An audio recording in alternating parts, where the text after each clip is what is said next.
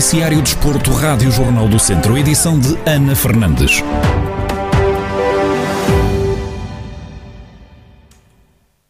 O jogo da final da taça da Divisão de Honra da Associação de Futebol de Viseu, que opunha o Lamego ao Moimenta da Beira, foi interrompido ao intervalo devido à fraca iluminação do Estádio Municipal de Fornelos, em Rezende.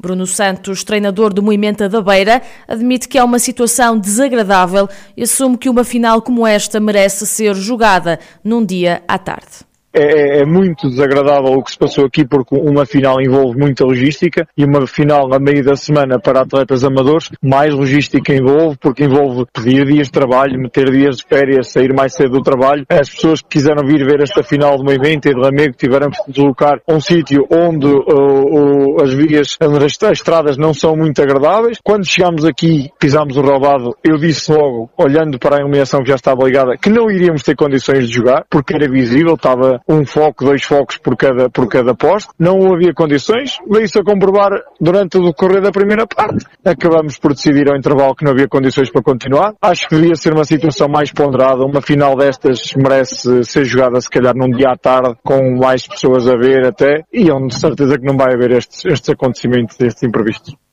As duas equipas chegaram ao intervalo empatadas a zeros. Bruno Santos diz que estava a ser um jogo digno de uma final, no entanto, não garante que o mesmo vá acontecer no dia em que se jogar a segunda parte o jogo estava, estava a ser equilibrado, já, já, já podia ter havido golos até nas duas balizas, o jogo estava a ser equilibrado, estava a ser um jogo digno de uma, de uma final, acho que as pessoas que estavam na bancada estavam satisfeitas por aquilo que estavam a ver das duas equipas, aliás das três equipas, tanto a equipa de arbitragem como a de Lamé como a de estavam a proporcionar um bom espetáculo. O, o, próximo espetáculo poderá não ser tão bom, porque se calhar há jogadores que não poderão, não poderão estar nesta final, porque já tinham outras situações marcadas, ou, ou porque não estão e já tinham, já tinham coisas marcadas. É, é uma situação que vai ser ingrata para todos. Não, não é só para o movimento, é para todos os intervenientes.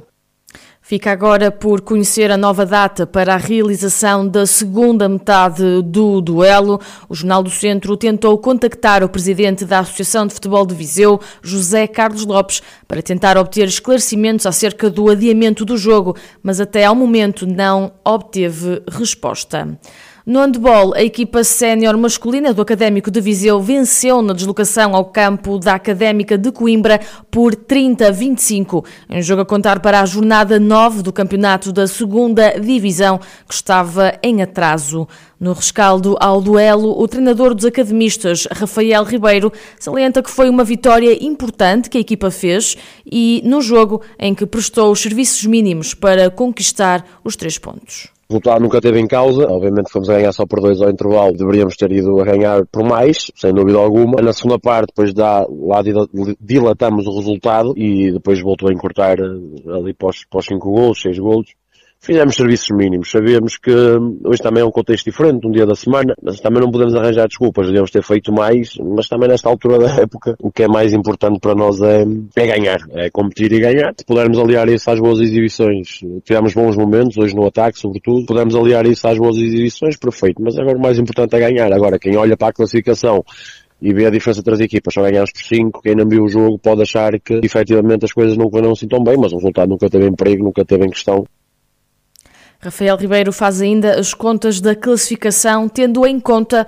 as cinco jornadas que ainda tem pela frente nesta fase vale de pouco jogar bem ou jogar bom handball e não ganharmos, não é? Agora passamos outra vez para a frente com três pontos que são, que são dois jogos, porque no handball a derrota vale um ponto e acaba por nos dar aqui uma margem de um jogo para que se as coisas não, não correm bem, mas isso não muda nada a nossa expectativa para o jogo de sábado. Uh, temos que ganhar para, para poder ficar ainda mais próximos, faltam cinco jogos e vamos ter que saber gerir a situação com esta vitória, o Académico de Viseu regressa ao segundo posto da classificação na segunda divisão de handball, com 45 pontos amealhados, mais três do que a Juvelis, que está em terceiro lugar.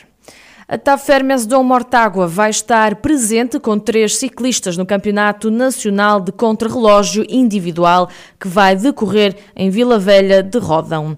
Pedro Pinto vai correr no escalão do Sub-23, enquanto Joaquim Silva e Gaspar Gonçalves vão correr no escalão de elites. Na antevisão à prova, Xavier Silva, diretor desportivo da equipa de ciclismo de Mortágua, admite que partem com a ambição de fazer pelo menos um top 5.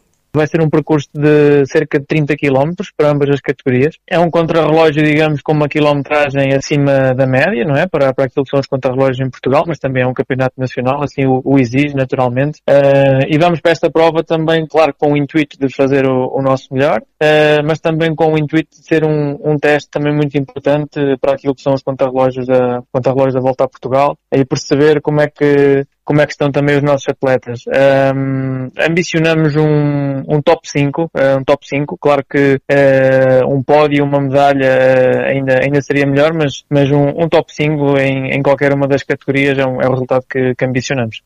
Xavier Silva salienta o bom momento de forma de Joaquim Silva e também a importância das provas de contrarrelógio o Joaquim este ano e após um, uma época de 2020 um bocadinho menos conseguida, eh, conseguimos, eh, conseguimos recuperar o Joaquim, ele conseguiu reencontrar-se, digamos assim, naquilo que é o Joaquim Silva ao seu melhor nível. E este ano de facto tem estado, tem estado soberbo em todas as provas por etapas, terminou todas uh, dentro do top 10 e duas delas no top 5 da classificação geral, o que são indicadores muito, muito bons. Uh, e depois acabamos por ter outra, outra componente aqui também associada aos contrarrelógios, não é? O Joaquim e o, e o Gaspar são corredores também que correm para, para a geral, na, nas provas por etapas, eh, e um corredor que corre para a geral em provas por etapas e particularmente na volta a Portugal tem que estar bem nos contrarrelógios. E, e o contrarrelógio é algo que eles trabalham também durante todo o ano eh, e estes nacionais também irão ser já um, um teste em competição, digamos assim, para ver de facto como é que o corpo reage a tantos quilómetros contra-relógio Palavras de Xavier Silva, diretor desportivo da TAF Hermesdon Mortágua,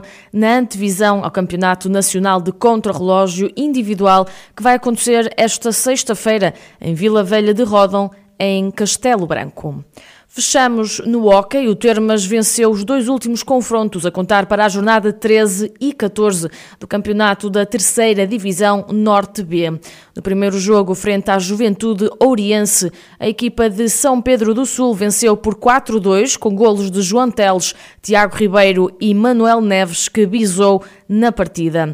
No rescaldo, o treinador do Termas, Tiago Souza, refere que entraram bem no jogo, mas com a expulsão na equipa adversária, os atletas ficaram desorganizados. Nós já sabíamos que íamos jogar numa pista muito complicada, muito pequena, com uma equipa muito aguerrida, onde entrámos muito bem a controlar o jogo e de um momento para o outro, com a expulsão de um jogador da equipa adversária e com toda a confusão que aquilo criou, estabilizámos um pouco. E o Oriense aproveitou e bem passar para a frente do resultado e isso provocou algum uh, desequilíbrio emocional uh, nos nossos jogadores, deixou-nos ali um bocadinho desorganizados e desorientados, mas depois uh, fizemos valer também a nossa melhor capacidade física e fomos muito pressionantes e tivemos muita intensidade, fizemos cerca de 50 remates à baliza, desgastámos muito o adversário e acabámos por, por já nos últimos 5 minutos conseguir dar a volta ao resultado e conquistar três pontos que, que são muito importantes, como são todos até ao final do campeonato. No último confronto, o Termas Hockey Clube recebeu e venceu por 7-0 o Passo Rei, num duelo onde os atletas de São Pedro do Sul tiveram uma boa exibição, segundo o treinador Tiago Souza.